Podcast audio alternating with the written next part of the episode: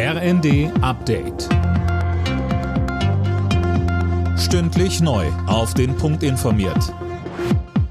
Ich bin Cornelius Dreger. Guten Abend. Für neue Autos, Busse und andere Fahrzeuge könnten in der EU schon bald strengere Schadstoffgrenzwerte gelten. Bei Verhandlungen in Brüssel haben sich Vertreter des Parlaments und der Mitgliedstaaten auf die Abgasnorm Euro 7 geeinigt. Sie sieht Grenzwerte für den Abrieb von Bremsen und Reifen vor. Damit wären auch Elektroautos und Wasserstofffahrzeuge erstmals betroffen. Das EU-Parlament und die Mitgliedstaaten müssen noch zustimmen.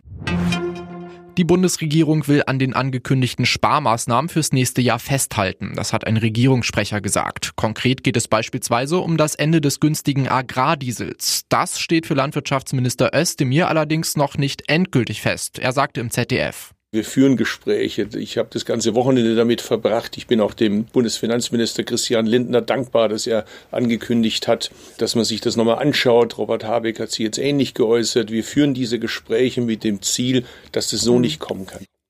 Tausende Landwirte haben zuvor in Berlin gegen die Subventionskürzungen protestiert. Ab 2025 werden erstmals dauerhaft deutsche Truppen in einem NATO-Partnerland stationiert. Rund 5000 Bundeswehrsoldaten sollen dann in Litauen leben und arbeiten. Bis die Bundeswehr dort voll ausgestattet und einsatzbereit ist, wird es aber wohl bis 2027 dauern. RB Leipzig muss im Achtelfinale der Fußball Champions League gegen den spanischen Pokalsieger Real Madrid ran. Das hat die Auslosung ergeben. Die Bayern spielen gegen Lazio Rom, Dortmund muss gegen Eindhoven ran. Außerdem trifft der SC Freiburg in der Zwischenrunde der Europa League auf den RC Lenz. Alle Nachrichten auf rnd.de